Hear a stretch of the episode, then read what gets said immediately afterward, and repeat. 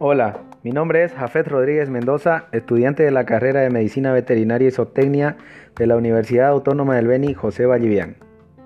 En esta oportunidad hablaremos acerca del buen almacenamiento de la leche para su preservación. Recipientes de almacenamiento.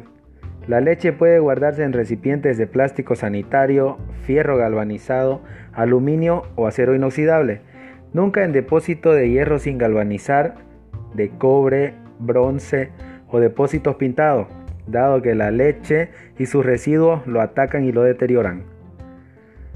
Las esquinas de los baldes o porongos para la leche deben ser curveadas. Este es un diseño sanitario ya que facilita su limpieza.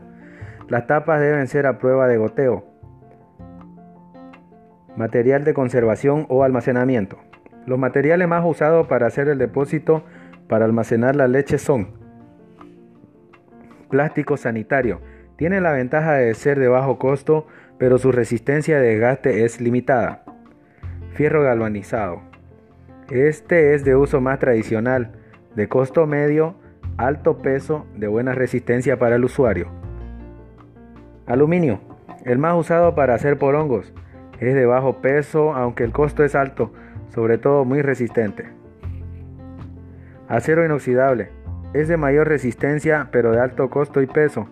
Se utiliza en confecciones de cisterna, depósitos, de utensilios que van a estar en contacto con la leche.